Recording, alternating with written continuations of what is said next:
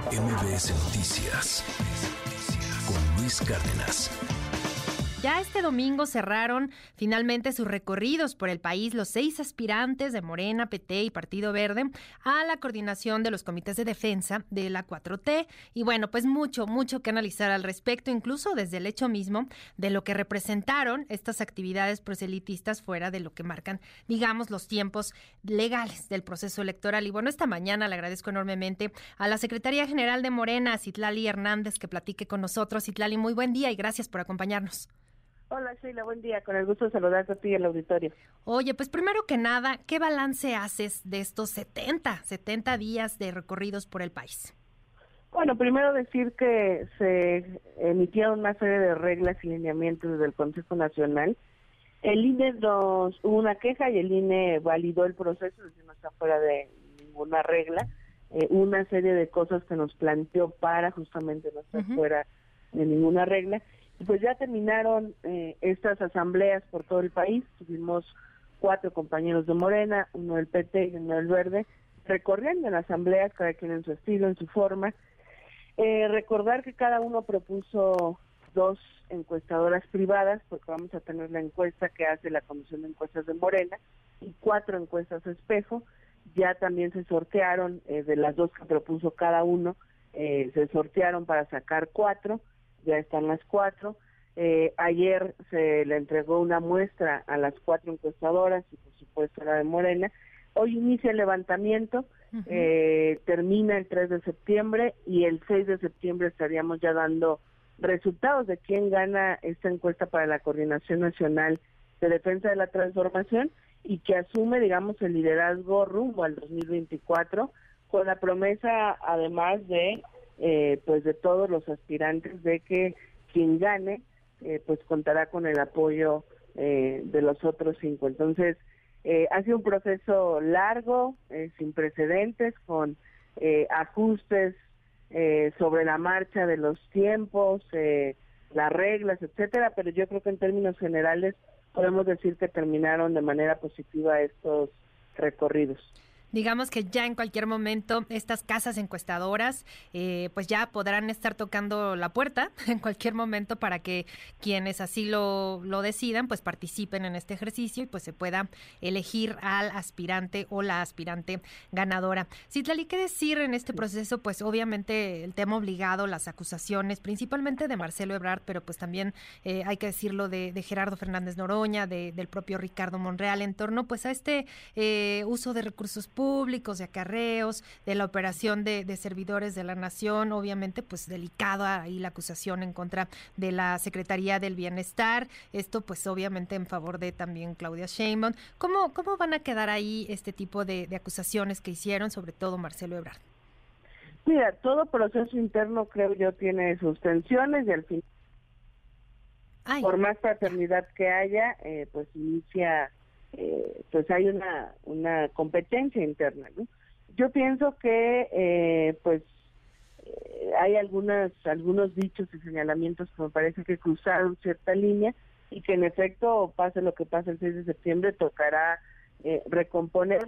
Yo lo he dicho, creo que la acusación a la Secretaría de Bienestar me parece fuera de lugar, un exceso, y me parece que muchos de los planteamientos que sobre la marcha se hicieron al partido, pues se fueron ajustando. Por ejemplo, les habíamos dicho que no hubiera eh, publicidad o propaganda excesiva. Iniciamos, iniciamos con eh, muchísimos espectaculares. Al final el movimiento eh, pues empezó a, movilizarse y hubo quienes quisieron ayudar y quedar bien con, con todos los aspirantes. Se les pidió que moderaran eso y eh, pues en las primeras semanas vimos cómo disminuyeron algunos de los espectaculares que sin duda estaban empezando eh, a, notarse de manera excesiva. Eh, creo que la gente no quiere ver tanta propaganda. Lo que les mandatamos es asambleas y que sobre esas asambleas pues contaran su visión de la cuarta transformación. Creo que con la capacidad de convocatoria que tiene Morena en eventos públicos, eh, también el señalamiento de la del acarreo pues no va por ahí. Eh, me parece más bien que responde a una táctica eh, pues del propio proceso interno, porque había espacios internos para plantearlo, hubo un mandato para gobernadores, funcionarios federales, estatales y municipales de no meterse, de mantenerse al margen. Por supuesto, no eh, respaldaríamos el uso de presupuesto público, hubo un presupuesto del partido que se le dio justamente a cada uno para que pudiera realizar estos recorridos. Eh, es importante lo, la etapa que viene porque todos estos señalamientos y estas expresiones, yo creo naturales de un proceso interno, pues tendrán que limarse porque la idea es llegar eh, pues con los, los daños internos menos posibles, que lleguemos lo menos lastimados, sobre todo entre ellos, lo menos lastimados posibles. Insisto, creo que al final los seis eh, se comprometieron a registrarse en respetar estas reglas, en respetar el resultado. Sobre la marcha algunas cosas se ajustaron y yo pienso que eh, pues estamos ya en una recta final y definitiva y estaremos el 6 de septiembre los seis eh, dando el resultado y quien gane pues tendrá el apoyo eh, de los otros cinco compañeros y compañeras. Y por supuesto sea quien sea que gane pues tocará que estos señalamientos eh, pues se vayan aclarando entre ellos porque al final ellos serán eh, aunque solo una persona gane la encuesta ellos serán quienes van a conducir todo el proceso hacia el 2024 ¿Hubo algún tipo de, comunicación, de, respuesta que dio a Alfonso Durazo en torno a estos señalamientos de Ebrard? Porque hubo ahí un tema de que si había o no pruebas. Ebrard dice que sí las presentó, eh, pues decían que en el partido pues que no las había presentado. Eh, eh, aquí el asunto de fondo, creo yo, es que en el caso de Marcelo Ebrard no encontró dentro de Morena, digamos que la disposición de pues probablemente investigar, revisar esta situación. Y dado, dado ese caso, pues tuvo que llegar eh, varios de sus simpatizantes, los diputados federales que, lo acompañan, pues, pues llegar hasta denuncias ya en otro en otro tenor incluso hasta hasta la fiscalía. Este tipo de, de, detalles eh, Citlali no consideras que pueden manchar un poco pues esta más que la contienda interna pues pues la presencia de Morena porque los liderazgos históricos que obviamente pues tú conoces muy bien que iniciaron con este proyecto eh, pues criticaron duramente del, del PRI de, de esas prácticas clientelares de todo ese dispendio de recursos de actos multitudinarios que ahora esto no se puede estar repitiendo dentro del partido? Mira, sin duda nosotros creemos en unas en prácticas transparentes, democráticas, alejadas de la política tradicional.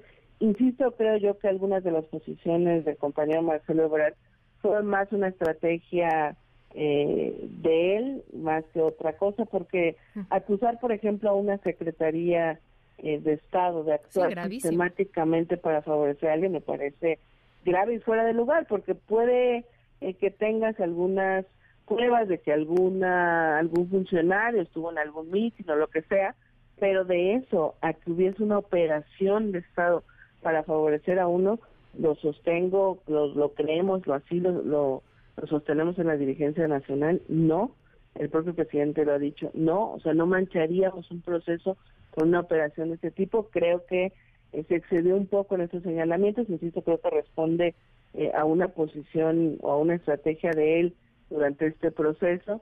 Eh, los, los, las cartas, los señalamientos que hicieron, lo hicieron directamente eh, al presidente del partido, a Mario Delgado, y al presidente del Consejo. yo incluso le decía a varios de sus compañeros, valdría la pena que nos pasaran una copia a los demás integrantes de la dirigencia para poder incidir, porque al final era un proceso sin precedentes y sobre la marcha había que ajustar muchas cosas eh, insisto, creo que varios de los señalamientos y planteamientos eh, están eh, fuera de lugar. Sin embargo, con lo grande que es nuestro movimiento, con lo complejo también que es, porque pues no solo tenemos militantes, sino simpatizantes y todos son profundamente libres y creo que hubo un activismo, vimos eventos llenos de los seis, lo cual habla de la fuerza de este movimiento. Eh, yo diría que en términos generales, con lo grande y complejo que es el movimiento que acompaña a la cuarta transformación, en términos generales, eh, salimos avantes, un proceso eh, sin grandes eh, pues complicaciones, estos señalamientos de parte del compañero Marcelo pues tendrán que irse aclarando. yo creo que varios, por supuesto, no los comparten, me parece que son un exceso, pero mira, al final, pues ya está este proceso eh, en la etapa final. Eh, desde hoy empiezan los levantamientos. Cada encuestadora levantará 2.500 cuestionarios, es decir, va a haber un total de 12.500 eh, y habrá un equipo que acompañe desde el levantamiento hasta el procesamiento de los datos, es decir, habrá un representante de cada aspirante, va a ser medio complicado, eh, porque habrá como seis personas que toquen a la puerta de una casa, eh, porque habrá una, una persona de cada un aspirante que esté viendo que la encuesta se realiza, que no hay una inducción a la respuesta. Es decir, queremos que esa etapa, que es la más compleja, eh, pues tenga la observación de cada aspirante por parte de un representante y que no haya duda de que esta encuesta se realizó, eh, que no hay mano negra, eh, y por eso es que todo el proceso de levantamiento y procesamiento tendrá un observador eh, de cada uno de los, de los aspirantes.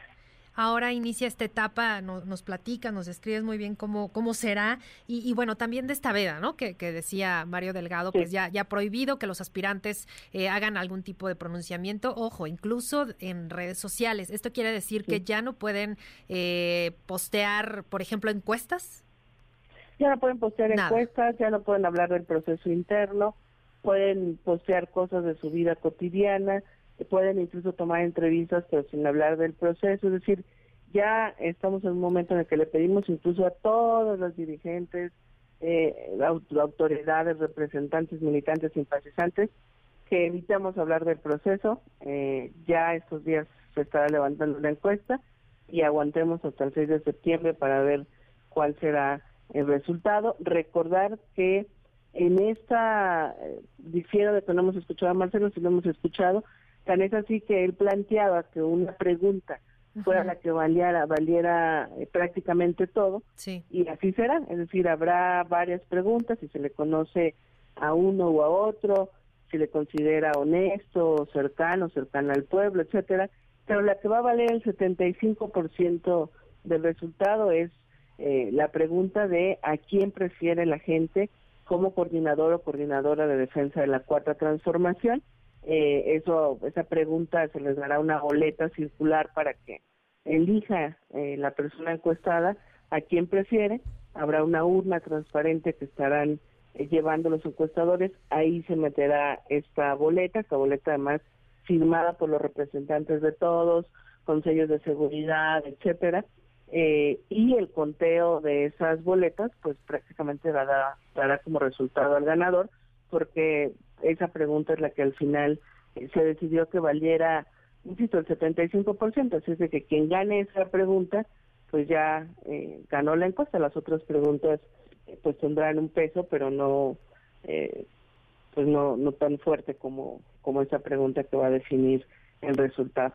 Muy bien. Y pues obviamente también la encuesta que realiza el propio partido, pues será la misma dinámica, igual también tendrá representantes de los aspirantes, ¿no? Para que no haya... Sí, tendrá, o sea, son cinco encuestadoras. En total cinco.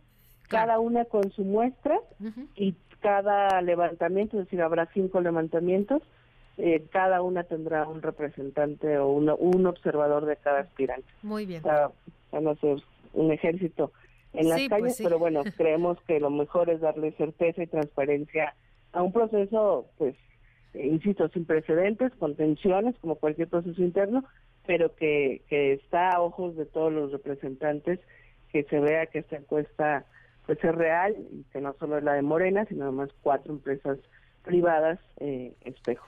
Muy bien. Pues Itlali Hernández, senadora y secretaria general de Morena, muchas gracias por estos minutos para MBS Noticias y por supuesto seguiremos muy de cerca este proceso. Claro que sí, Al contrario. Muy buen, día. MBS Noticias con Luis Cárdenas.